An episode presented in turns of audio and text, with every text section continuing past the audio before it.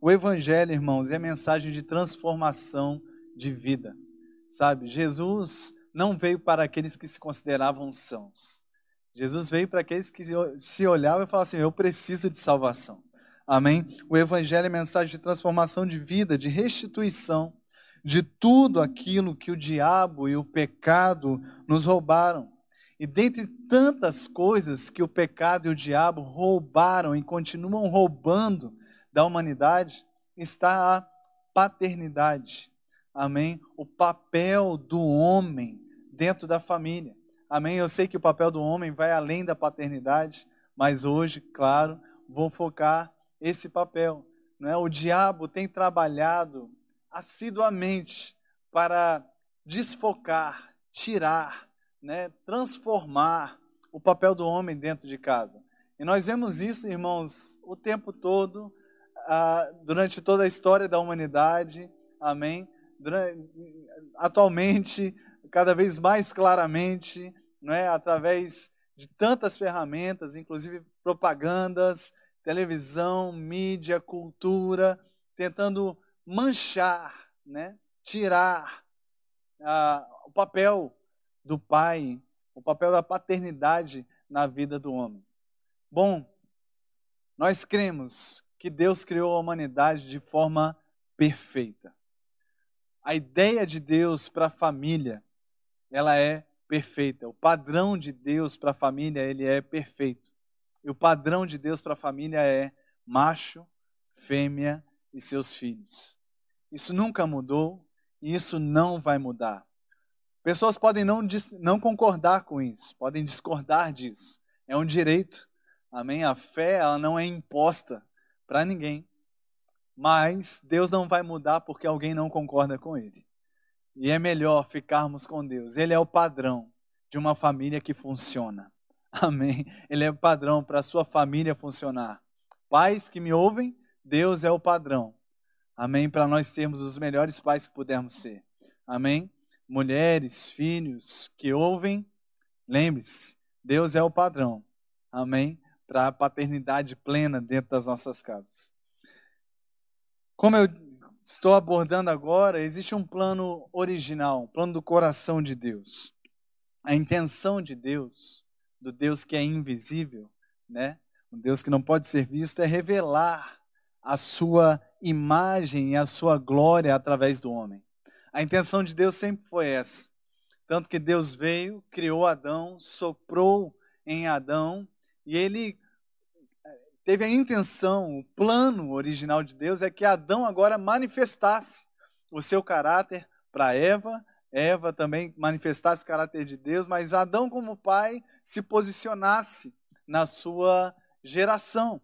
Amém? Então a intenção de Deus é que a glória dele, o caráter dele se manifestasse através do homem. E Paulo vai dizer isso em 1 Coríntios capítulo 11, versículo 7, porque na verdade o homem não deve cobrir a cabeça por ser ele a imagem e a glória de Deus. Isso era uma questão cultural que o homem naquele contexto não deveria cobrir a cabeça, né? Paulo estava dizendo, o argumento de Paulo é que eles faziam isso culturalmente porque o homem era a imagem e a glória de Deus. Então, esse é o pensamento bíblico: que o homem seja a imagem e a glória de Deus, que o homem seja revelação de Deus ah, para seus filhos, amém? O pai para seus filhos. A intenção de Deus sempre foi que filhos e filhas olhassem para seu pai, seus pais terrenos e descobrissem um pai celestial vissem o Pai Celestial. Amém? A ideia, a intenção de Deus sempre foi essa: que no relacionamento terreno, pais e filhos, os filhos conhecessem o Pai Celestial. O caráter de Deus fosse revelado através do Pai terreno. Amém? A bondade de Deus fosse revelada através de um Pai terreno. Mas nós sabemos, irmãos, que essa imagem foi distorcida por causa do pecado. Já desde Adão, o pecado distorceu a imagem de Deus na vida do homem. Romanos 3, 23, que diz que todos pecaram e destituídos estão da glória de Deus. na Bíblia, na versão NVT, esse mesmo versículo diz: Pois todos pecaram e não alcançam o padrão da glória de Deus. Todos pecaram e não alcançam o padrão da glória de Deus. É o que aconteceu. Por causa do pecado, perdeu-se o padrão, o padrão de excelência, o padrão da virtude de Deus. Não pôde mais ser visto por causa do pecado. E se todos pecaram, não se achou mais essa referência na terra. Não se pôde achar mais a referência do Deus Pai presente na terra. O caráter de Deus revelado na terra. E agora, para quem as pessoas olhavam? Para quem buscar? Não é? E as famílias sofreram isso anos após anos. Por causa do pecado, a imagem de Deus então foi distorcida. E por causa disso, a imagem do homem também foi distorcida. Amém? Nós perdemos, no momento que o homem perdeu a imagem clara de Deus, ele, ao mesmo momento, começou a não ter a sua própria imagem, a revelação de quem ele mesmo é. Porque nós só descobrimos a nossa identidade olhando para Deus. Só em Deus podemos descobrir quem nós realmente somos. E no momento que nós não podemos mais ver Deus, nós não podemos mais nos enxergar. No momento que o homem não conseguiu mais enxergar Deus, o seu papel paterno foi manchado, foi distorcido. Por isso o homem não pôde ser mais a plenitude do plano de Deus para a sua vida como pai.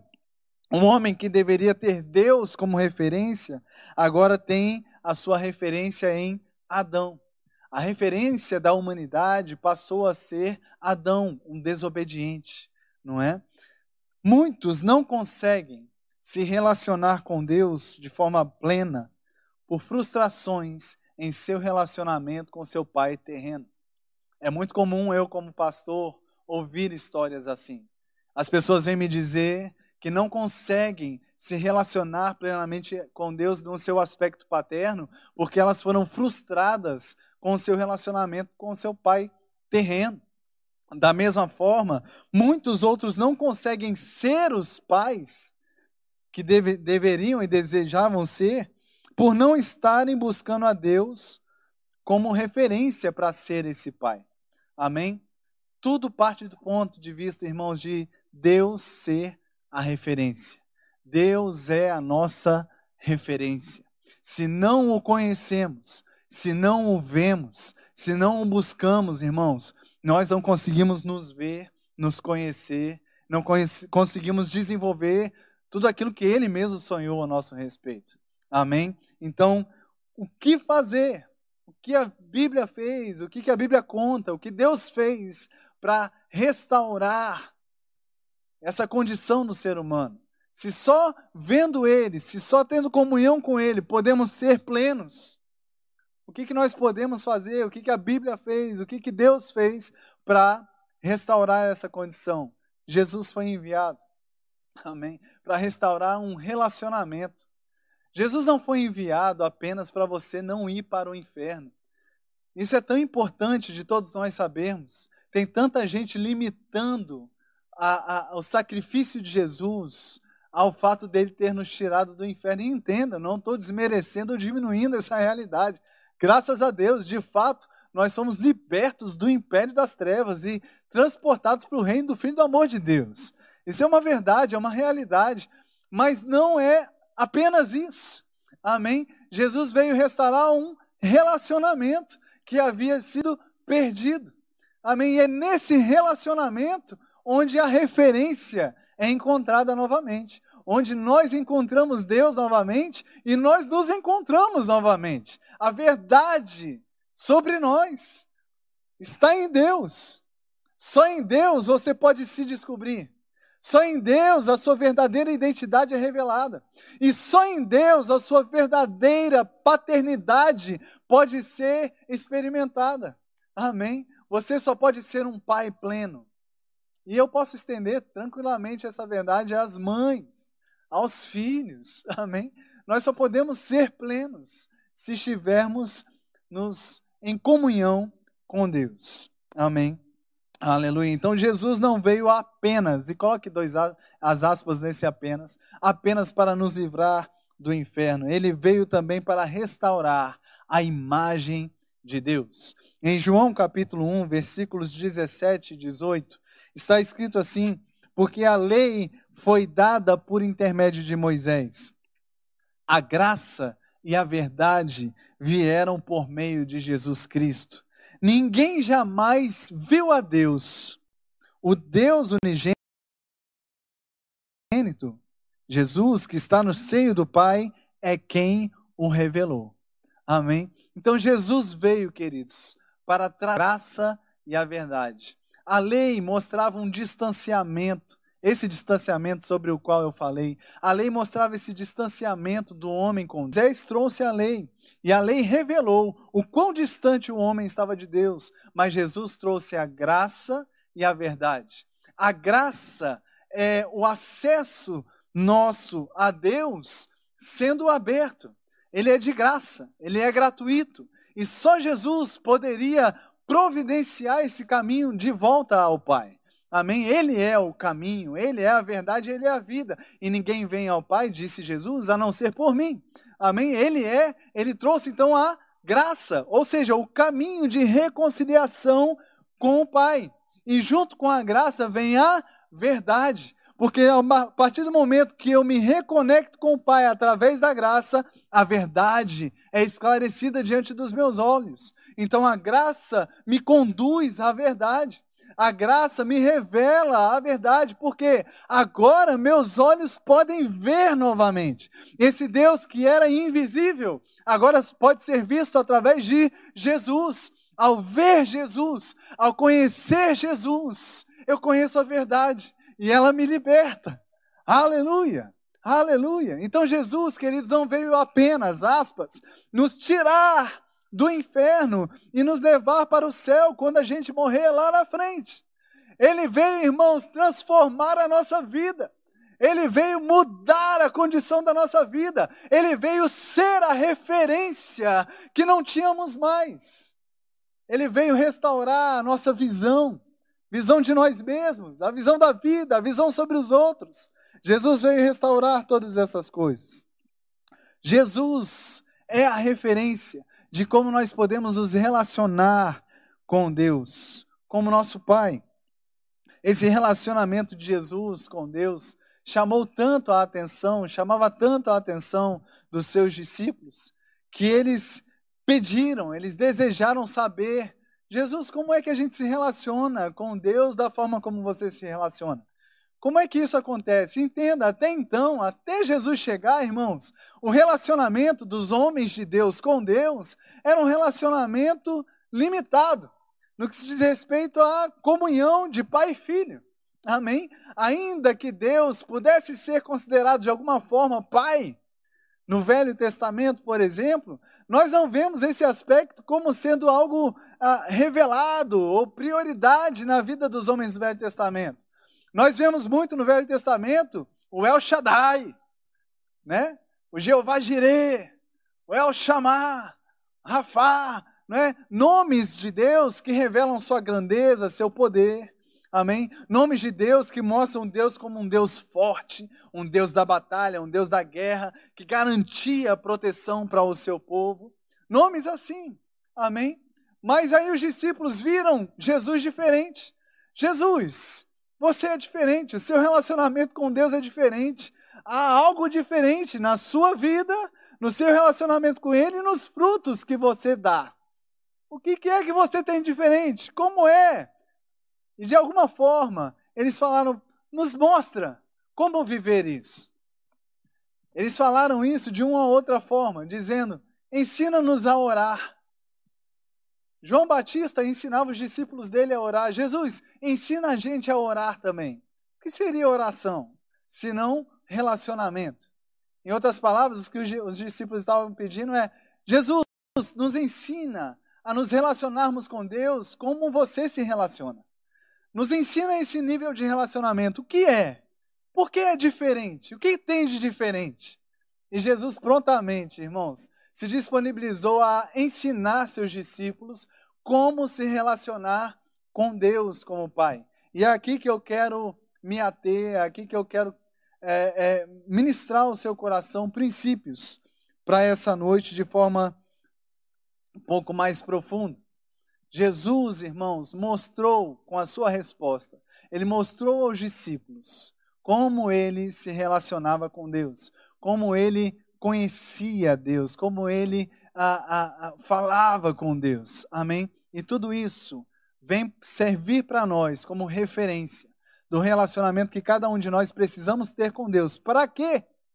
Para primeiro conhecermos a nós mesmos. Amém? Conhecendo a Ele, conhecemos a nós, a nós mesmos. E assim, irmãos, seremos também as pessoas que nós devemos ser para os outros. Amém? Como diz o mandamento, amar a Deus acima de todas as coisas e amar ao próximo como a nós mesmos. Amém? Ou na versão mais atualizada, amar ao próximo como Jesus nos amou. Glória a Deus. Então, Lucas 11, versículo 1 diz: De uma feita estava Jesus orando em certo lugar quando terminou, um dos seus discípulos lhe pediu: Senhor, ensina-nos a orar, como também João ensinou aos seus discípulos. O texto sobre o qual eu me referi até então. Vamos aprender através da resposta de Jesus um caminho para nós experimentarmos da paternidade de Deus. Amém? A gente vai continuar esse mesmo texto, esse mesmo contexto em Mateus. E aí você pode abrir a sua Bíblia na sua casa e deixar aberto esse é o texto que vamos usar como referência hoje. Mateus capítulo 6, a partir do versículo 9. A oração é, que foi chamada né, de Pai Nosso, nós vamos meditar nela hoje à noite. Mateus capítulo 6, versículo 9, a resposta de Jesus foi: Portanto, vós orareis assim: Pai nosso que estás nos céus, santificado seja o teu nome, venha o teu reino, faça-se a tua vontade assim na terra como no céu. O pão nosso de cada dia dá-nos hoje. Perdoa-nos as nossas dívidas, assim como nós temos perdoado aos nossos devedores. Não nos deixes cair em tentação, mas livra-nos do mal, pois teu é o reino, o poder e a glória para sempre. Amém. Aleluia. Primeiro, Deus é Pai. Essa frase é muito dita aqui no Brasil não sei se ela é tão dita assim da mesma forma em outros países como é dito aqui no Brasil, não é? Mas muita gente diz Deus é Pai, não é? Ah, mas Jesus começa nos ensinando esse princípio. Deus é Pai. Para um hebreu, o que o nome significava mais do que apenas a palavra com a qual a, pela qual a pessoa é chamada. Né? Meu nome é Paulo. Então, para um hebreu, meu nome era mais do que um, algo para me chamar. O meu nome representaria o caráter, tanto que nós vemos nomes sendo trocados na Bíblia, não é? Por quê? Na mentalidade de um hebreu, o nome revelava o caráter, aquela pessoa, a história daquela pessoa. Então nós vemos Jesus mesmo mudando alguns nomes. Por quê? As pessoas mudavam. E Jesus passou a chamar as pessoas por outro nome por causa da transformação da vida daquelas pessoas. Então, quando nós trazemos um nome Pai a Deus, Jesus está revelando o caráter de Deus. Não é apenas uma forma de chamar Deus. Jesus está aqui revelando a personalidade de Deus como Pai. De Deus se posicionando a nós como Pai. Para muitos é fácil ver Deus como o Todo-Poderoso, o Criador dos céus e a terra, o Rei, o Senhor, o Juiz. Muitas pessoas têm facilidade de ver Deus em todos esses aspectos, mas Jesus nos ensinou: Deus é Pai. Amém? Isso é revelação do caráter dele. Em Salmo capítulo 9, versículo 10, diz: Em ti, pois, confiam os que conhecem o teu nome. Olha que coisa maravilhosa. Em ti, pois, confiam os que conhecem o teu nome. Em outras palavras, os que conhecem a Deus em sua plenitude, de caráter, mente, coração, confiam alegremente nele. Amém? Então, no momento que nós descobrimos, quando sai da boca de Jesus dizendo: Deus é Pai. Isso é uma fonte de segurança para nós. Isso é uma fonte de confiança para nós. Amém? Deus é o nosso Pai. Glória a Deus.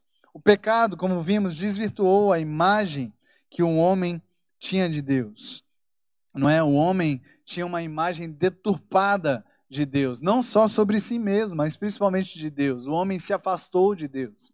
Eu quero te lembrar, apenas citar a, a parábola chamada do filho pródigo, ou filho perdido, não é? Que está em Lucas capítulo 15. Aquele filho perdido, quando vai embora da casa do pai, e aí daqui a pouco ele se arrepende, ele treina para o seu retorno. Ele fica pensando: o que, que eu vou dizer para o meu pai? E nisso que ele treinou, que ele pensou, ele diz assim: Levantar-me-ei, irei ter com meu pai, e lhe direi: Pai, pequei contra o céu e diante de ti. Já não sou digno de ser chamado teu filho. Trata-me como um dos teus trabalhadores. Olha só a mentalidade desse filho pródigo. Ele, sai de casa, pega a sua herança, gasta tudo, se arrepende, agora ele quer voltar.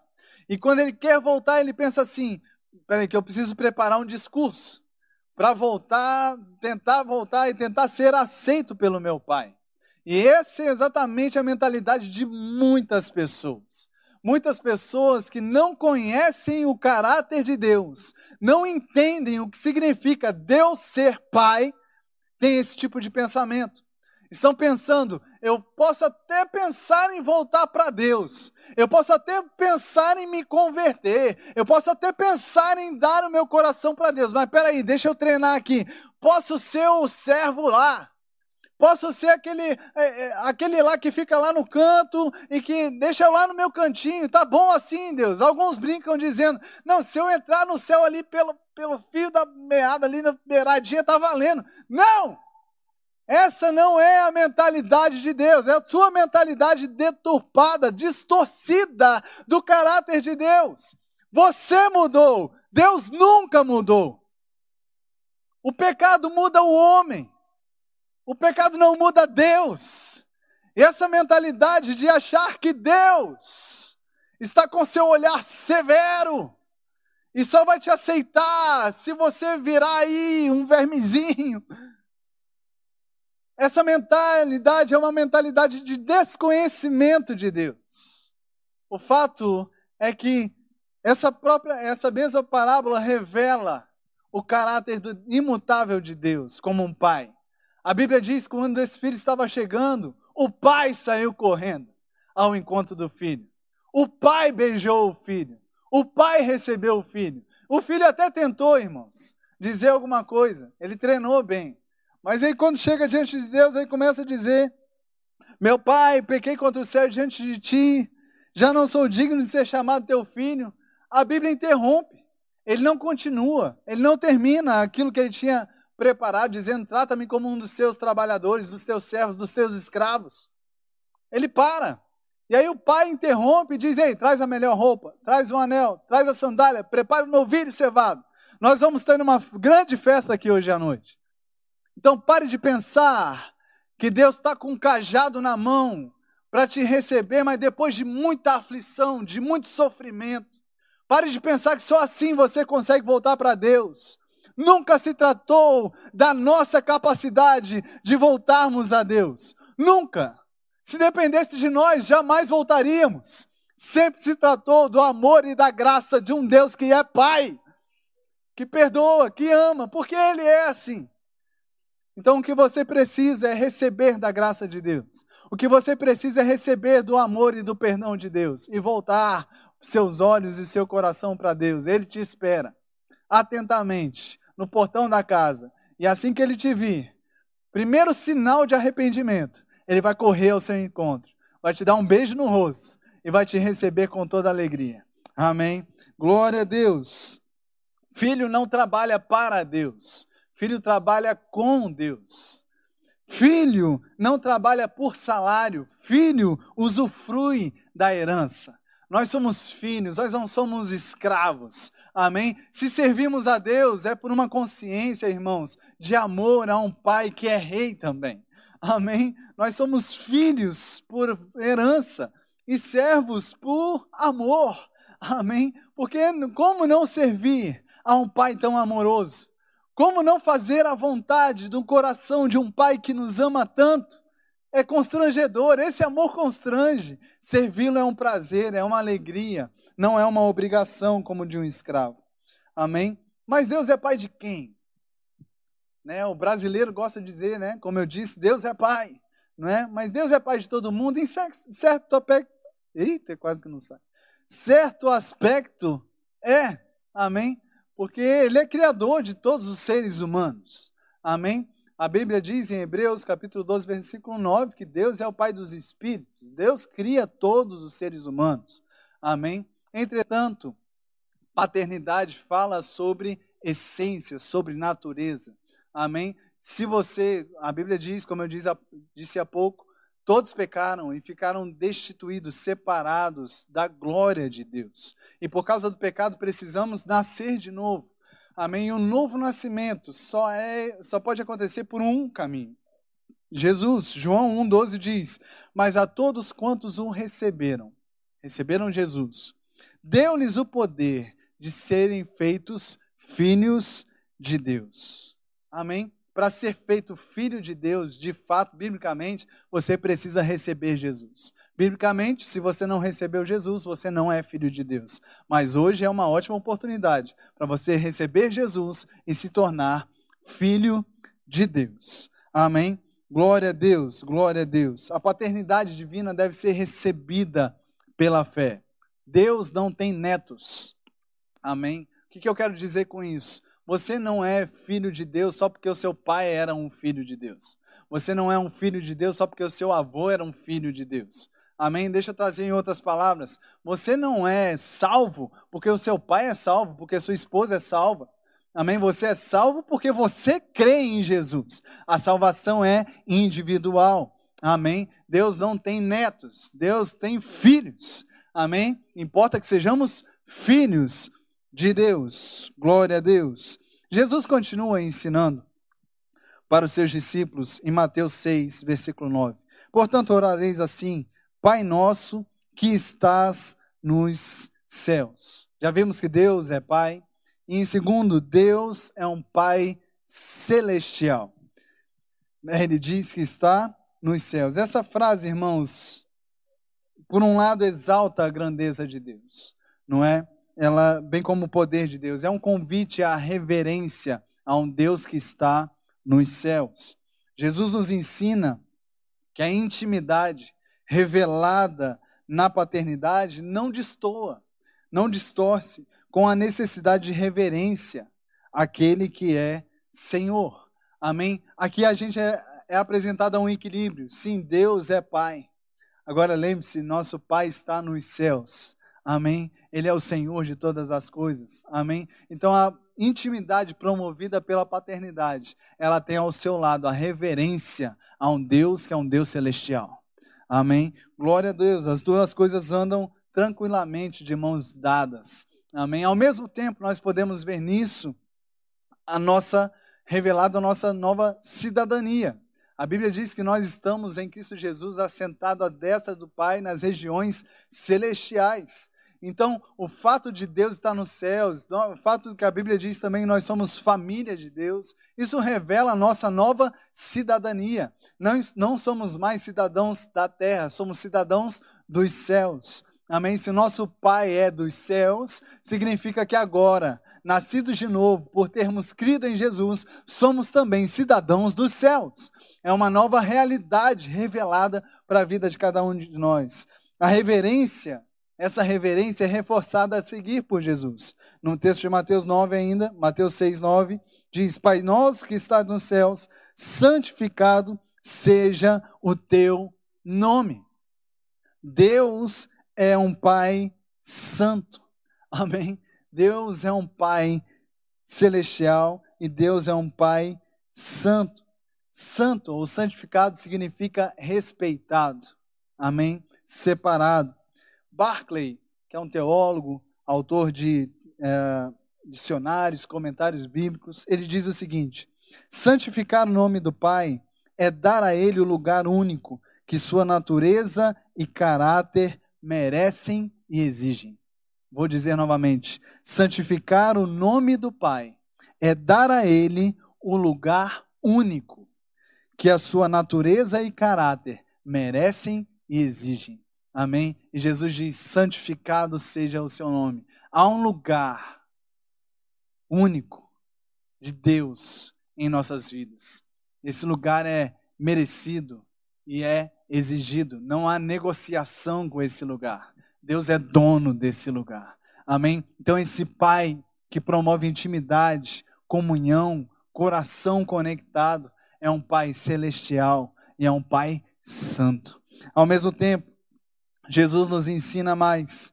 No versículo 10 ele diz: Venha o teu reino, faça-se a tua vontade, assim na terra como no céu. Deus é um Pai que é rei. Existe um reino sobre os seus ombros. Amém? Orar pelo reino é decidir submeter nossa vontade à vontade de Deus. Dizer, venha o teu reino, é o reino dele que deve vir. Amém? Venha o teu reino, faça-se a tua vontade na terra como ela é nos céus. É reconhecer que o nosso Pai é um rei. Amém? E nós somos seus servos por escolha, filhos por herança, servos por escolha. Amém? É uma escolha nossa servir a um Deus que é amor, amém? E que é nosso Pai, e que nos ama, e que tem tudo para nós usufruirmos da Sua bondade. A ideia não é apenas conhecê-lo, mas fazê-lo conhecido. A ideia de dizer venha ao teu reino não é apenas, irmãos, e do relacionamento de Deus como Pai, não é apenas conhecer Deus como Pai, mas agora trazer essa realidade em nossas vidas e através das nossas vidas. Não basta saber que Ele é Pai, que é celestial, que é santo. É necessário abrir o coração para que Ele possa reinar em nós e através de nós. Venha o teu reino fala sobre o nosso desejo agora de usufruir do seu reino sobre nós e agora também manifestar o seu reino através de nós. Venha o teu reino, venha o teu governo sobre primeiro as nossas vidas. Entenda, você entende o perfil, o processo, tudo que está sendo mostrado nessa, nessa oração, nessa referência de como nós nos relacionamos com Deus. Pai nosso, que está nos céus, um Pai celestial. Santo é o teu nome. Você é digno de reverência, de temor. E aí, quando você conhece esse Pai que é celestial, que é criador e dono de todas as coisas, que é santo, o desejo passa a ser: vem sobre mim o seu caráter, que venha o teu reino sobre a minha vida. Eu preciso da sua vida em mim. Eu preciso do teu governo sobre a minha vida, sobre meu coração, sobre a minha mente, sobre as minhas emoções, sobre uh, tudo que eu desejo fazer, meus planos. Venha governar a minha vida, Senhor. Faça a tua vontade. Eu descobri agora, nesse Pai que é santo, que é celestial, eu descobri que a vontade dele é sempre melhor do que eu posso pensar ou imaginar. Ele sempre faz abundantemente além do que eu posso pedir ou pensar. Eu descobri que a vontade dele é envolvida pela sua santidade. E a vontade dele, quando se manifesta na minha vida, me torna mais santo. Me separa para ele, me separa do mundo. E a minha vida é mudada, é transformada. Então eu digo: venha o teu reino, venha o teu governo sobre a minha vida, que se faça a tua vontade sobre a minha vida essa de que é no céu, plena, santa, perfeita, que ela se manifeste na terra sobre a minha vida. irmãos, a partir do momento que essa vontade de Deus é revelada na vida de cada um de nós, é manifesta na vida de cada um de nós, nós passamos a revelar isso na vida de outras pessoas. Paternidade é restaurada. Agora nós temos reverência, referência. Nós temos um pai a quem olhar, e agora podemos ser o pai que precisamos ser, podemos ser os filhos que precisamos ser, as mães que precisamos ser, amigos que precisamos ser. A reverência, a referência é restaurada nas nossas vidas. Aleluia! Depois de conhecê-lo, se submeter a ele, aparecem agora, irmãos, outros aspectos dessa, dessa referência, dessa oração que Jesus ensina aos seus discípulos. Em Mateus 6, versículo 11, ele começa a falar sobre necessidades pessoais sendo supridas. Então, até então, o olhar de Jesus era para Deus, a sua referência, o seu caráter, a sua bondade, a sua paternidade. E agora, a partir de agora, Jesus começa a olhar para o homem e revelar para o homem cada uma das suas necessidades mais básicas, sendo supridas na sua vida. E ele diz: O pão nosso de cada dia nos dá hoje. Então Deus é um pai, Deus é pai, Deus é um pai celestial, Deus é um pai santo, Deus é um pai que é rei, mas Deus também é um pai zeloso, cuidadoso pelos mínimos detalhes da nossa vida. Deus se importa com a provisão diária. E essa provisão diária é promovida por um relacionamento também diário. Deus se importa com a generosidade também dos seus filhos. Amém? Ele diz o pão nosso. Amém? Ele não ensina a dizer o pão meu de cada dia, mas o pão nosso. Isso revela também a generosidade do Pai. Deus nunca dá para nós, irmãos, algo que seja só para nós. Deus sempre pensa naquilo que você vai ser usado através daquilo que Ele mesmo acrescenta na sua vida. Amém? Não receba nada pensando que é exclusivamente seu. Tudo que Deus te dá existe semente. Amém? Coisas para você semear na vida de outras pessoas também. Amém? Por isso, o pão nosso de cada dia. Amém? Diariamente existem presentes divinos para serem liberados sobre a minha e a sua vida. Deus é um Pai zeloso e todos os dias Deus está cuidando dos mínimos detalhes das nossas vidas. No versículo 12 ele continua dizendo: E perdoa-nos as nossas dívidas assim como nós temos perdoado aos nossos devedores. Deus é um pai zeloso e Deus também é um pai perdoador. A imagem do filho pródigo correndo, né? Perdão, a imagem do pai do filho pródigo correndo para beijar o seu filho é a imagem que nós precisamos ter em nossas mentes quando nós nos arrependemos dos nossos pecados. Amém? como eu disse há pouco, essa imagem que você precisa ter de Deus. Quando você se arrepende dos seus pecados, pense em Deus assim: Deus correndo ao seu encontro, beijando a sua face e trazendo de você de volta a comunhão. Amém? Mas precisamos nos lembrar que toda a bênção de Deus tem semente, como eu disse há pouco. Amém? Somos perdoados por Ele, para perdoar também essa capacidade recebida por Ele, amém, deve ser distribuída através da vida de cada um de nós.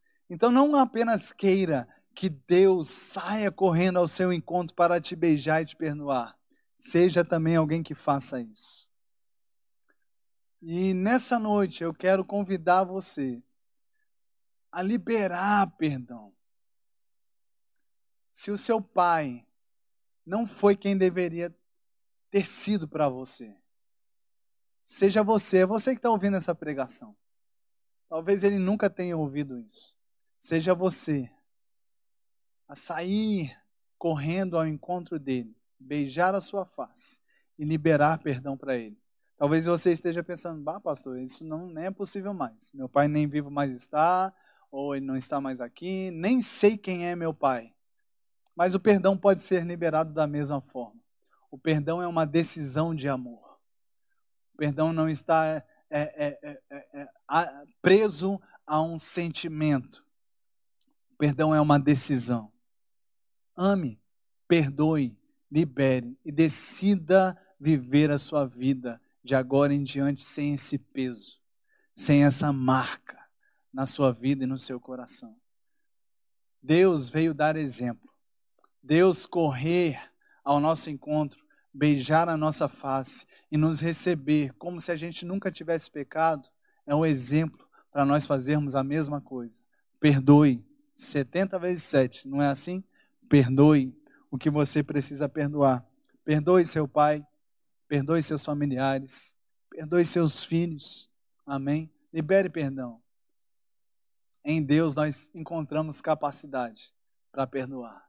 Amém? E é muito melhor viver uma vida sem esse peso nos nossos pés, nos nossos corações. Glória a Deus. Aleluia. A medida do perdão que você precisa receber não pode ser ocupada pelo perdão que você ainda não liberou. A medida do perdão que você precisa receber não pode ser ocupada pelo perdão que você ainda não liberou. Amém? Talvez o perdão que você ainda não recebeu é fruto do perdão que você ainda não liberou. Amém? Então libere perdão e encontre espaço para também ser perdoado. Glória a Deus. Lembre-se, o amor não contabiliza pecados. Amém. O amor perdoa. Glória a Deus. E no versículo 13, Jesus diz: E não nos deixes cair em tentação, mas livra-nos do mal. Deus é um pai zeloso, Deus é um pai perdoador, Deus é um pai protetor, fortalecedor, encorajador. Em Salmo 94, 22 diz: Mas o Senhor é a minha fortaleza, meu Deus é a rocha onde me refugio. Em Deus, queridos, nós encontramos força e segurança necessária para a vida. Se nos relacionarmos com confiança com Ele, seremos então presenteados, galardoados. Amém? Em Deus você tem a força para viver. Em Deus você tem a segurança necessária para ser quem Ele mesmo sonhou que você seja. Amém? Pessoas órfãs, elas se sentem constantemente sem, com crise de identidade, não é? Pessoas que não se sentem aceitas, pessoas carentes, pessoas ah, amedrontadas, se sentem sozinhas. E Deus veio para substituir tudo isso. Deus veio para curar, para resolver tudo isso na vida de cada um de nós. Deus é amor, Deus é o nosso abrigo, é o nosso refúgio, Deus é a nossa segurança, Deus é sempre presente. Um dos nomes dados a Jesus é Emanuel, Deus conosco. Ele prometeu que estaria conosco até os confins, até os fins, o fim dos séculos. Amém. Aleluia. Então Deus está pronto para te atender, para te amar, para te suportar, para te curar, para te libertar, para ser pai para você. Amém. Glória a Deus. Deus é bom. O Ministério de Música pode vir. Hoje é a nossa ceia e nós vamos nos preparar para isso agora. As últimas três petições apresentam um pai presente interessado. Preste atenção nisso. Jesus mostra um pai interessado em restaurar nossos erros do passado. Ele diz: Pai, perdoa nossos pecados, como nós perdoamos a quem nos tem ofendido. Jesus mostra também o interesse em suprir nossas necessidades diárias. O pão nosso de cada dia nos dá hoje. Jesus mostra também o interesse em preparar nossos desafios, nos preparar para desafios futuros, não é? Não nos deixes cair em tentação, mas livra-nos do mal. Então, Jesus, irmãos, é esse Pai presente. Deus é esse Pai presente. Amém? Para restaurar erros do passado, para suprir necessidades diárias, para preparar os nossos desafios, nos preparar para desafios futuros. Amém? Deus é esse Pai presente, pronto, interessado, passado, presente e futuro. Ele está interessado em se envolver na nossa vida por completo. Eu gostaria de deixar duas mensagens principais no dia de hoje. Primeira, aqueles que não conheceram o seu pai terreno, homens e mulheres que não conheceram o seu pai terreno. Eu quero te dizer que isso nunca foi plano de Deus. Isso nunca foi um projeto de Deus. Deus mesmo, como eu disse, é capaz de suprir as necessidades, as lacunas que o seu pai terreno deixou para a sua vida. Como eu disse há pouco, libere perdão e decida escrever uma história nova. Libere perdão para o seu pai. E decida ser diferente, fazer diferente, escrever uma nova história para você. Se você é homem, deseja ser pai, declare eu vou ser um pai fantástico para os meus filhos. Amém. Se você é mulher, creia que a ausência do seu pai não vai atrapalhar sua maternidade, o seu relacionamento com seu marido. Você é curada por Jesus. Amém. Glória a Deus. E segundo, segunda mensagem que eu gostaria de deixar no dia de hoje. Todos os homens que estão me ouvindo, nós podemos aprender muitas coisas uns com os outros, né? Com bons livros e outras ferramentas. Isso é vontade de Deus também. Mas lembre-se, é no seu relacionamento com Deus que seu máximo potencial pode ser desenvolvido. É no relacionamento com Deus que a sua paternidade de fato é revelada. Amém? Então, sim, aprenda com seus amigos, aprenda com livros. Nós temos a referência perfeita de Pai. Deus é o nosso Pai perfeito, a nossa referência perfeita. Billy Graham disse o seguinte: um bom pai é um dos bens mais desconhecidos, desvalorizados, despercebidos e ainda assim um dos bens mais valiosos da nossa sociedade. Nós temos muitos bons pais. Eu mesmo conheço vários, vários homens da nossa igreja que são ótimos pais, ótimas referências, referências e têm crescido no seu relacionamento com Deus e está promovendo crescimento também na sua paternidade. Eu declaro em nome de Jesus que seremos cada vez melhores, não apenas para os nossos filhos, mas referências para a nossa sociedade, referências para Porto Alegre, para o Rio Grande do Sul. Eu declaro em nome de Jesus que as pessoas verão em nós esse papel divino glorioso de sermos pais, restaurado, em nome de Jesus. Amém. Glória a Deus. Existe um desejo de Deus de ser pai de toda a humanidade. Eu disse, a gente tem o costume de dizer Deus é pai, mas só há uma forma de ser pai, de Deus ser pai, é crendo em Jesus Cristo. Olha o que Deus diz em 2 Coríntios 6,18: Serei vosso pai e vós sereis para mim filhos e filhas, diz o Senhor Todo-Poderoso. Isso é uma promessa e é um desejo de Deus. Como ele é recebido, eu quero te lembrar de João 12. Mas a todos quantos receberam Jesus, deu-lhes o poder de se tornarem filhos de Deus, a saber, aos que creem no seu nome, os quais não nasceram do sangue, nem da vontade da carne, nem da vontade do homem, mas nasceram de Deus. Amém. Aleluia. Então, se você deseja se tornar filho de Deus, só há um caminho para isso. Jesus como Senhor da sua vida. Então você será filho de Deus. Se você ainda não fez isso, essa é a sua oportunidade, agora mesmo. E você pode declarar isso com a sua boca, onde quer que você esteja, dizendo: Eu creio que Jesus morreu por mim e eu confesso Jesus como Senhor da minha vida. Eu recebo Jesus como Senhor da minha vida. Reina sobre mim, Senhor. Reina sobre a minha vida, Senhor. Aleluia. Em nome de Jesus. Amém. Se você fez isso pela primeira vez, diga pra gente nos nossos chats, no Facebook, no YouTube. Você tem um link aí na descrição do nosso vídeo para você poder clicar e preencher para a gente poder fazer contato com você durante essa semana também. Amém? Glória a Deus. Nós vamos cear daqui a pouco, mas eu queria terminar esse momento indicando para você um novo livro que recebemos na nossa Verbo Shop chamado Engendrados. O que Deus estava pensando. Amém? O papel de cada gênero e a relação entre eles. Isso é um material maravilhoso, riquíssimo, um estudo profundo sobre a visão de Deus, amém? Sobre o homem, sobre a mulher, o macho, a fêmea, sobre a família, um estudo poderoso sobre família, do ponto de vista de Deus, amém?